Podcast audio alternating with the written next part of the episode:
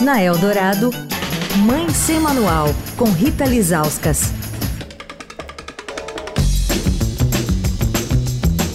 Oi, gente, Mãe Semanal de volta. Essa semana com a educadora parental Elisama Santos, que está lançando o livro Vamos Conversar, um pequeno antimanual de comunicação não violenta para a vida real. Esse que é o seu sétimo livro.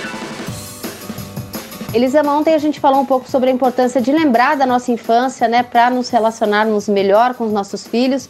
Hoje eu queria falar sobre as exigências que a gente muitas vezes tem com eles para que lidem com alguns sentimentos que muitas vezes nem a gente consegue lidar direito. Mesmo sabendo que achando que ele não vai entender uma determinada conversa, eu faço exigências que ele não tem como me dar, não tem como cumprir. Né? A exigência de não se frustrar, de agradecer praticamente quando eu erro, de não, não se chatear quando tá frustrada. Eu tenho uma brincadeira que eu sempre faço quando dou palestra para pais, que é aquela coisa, a criança acordou falando que quer comer uma coisa que não tem em casa.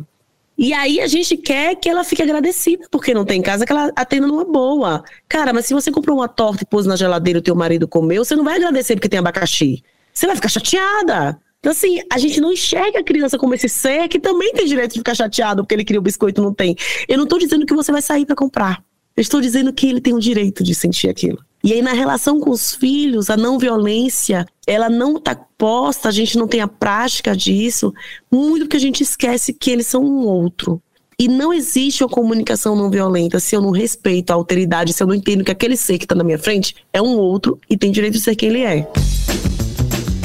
Quer falar com a coluna? Escreve para mãe sem manual, arroba estadão.com. Rita Lisauskas para a Rádio Eldorado, a rádio dos melhores ouvintes. Você ouviu Mãe Sem Manual, com Rita Lisauskas.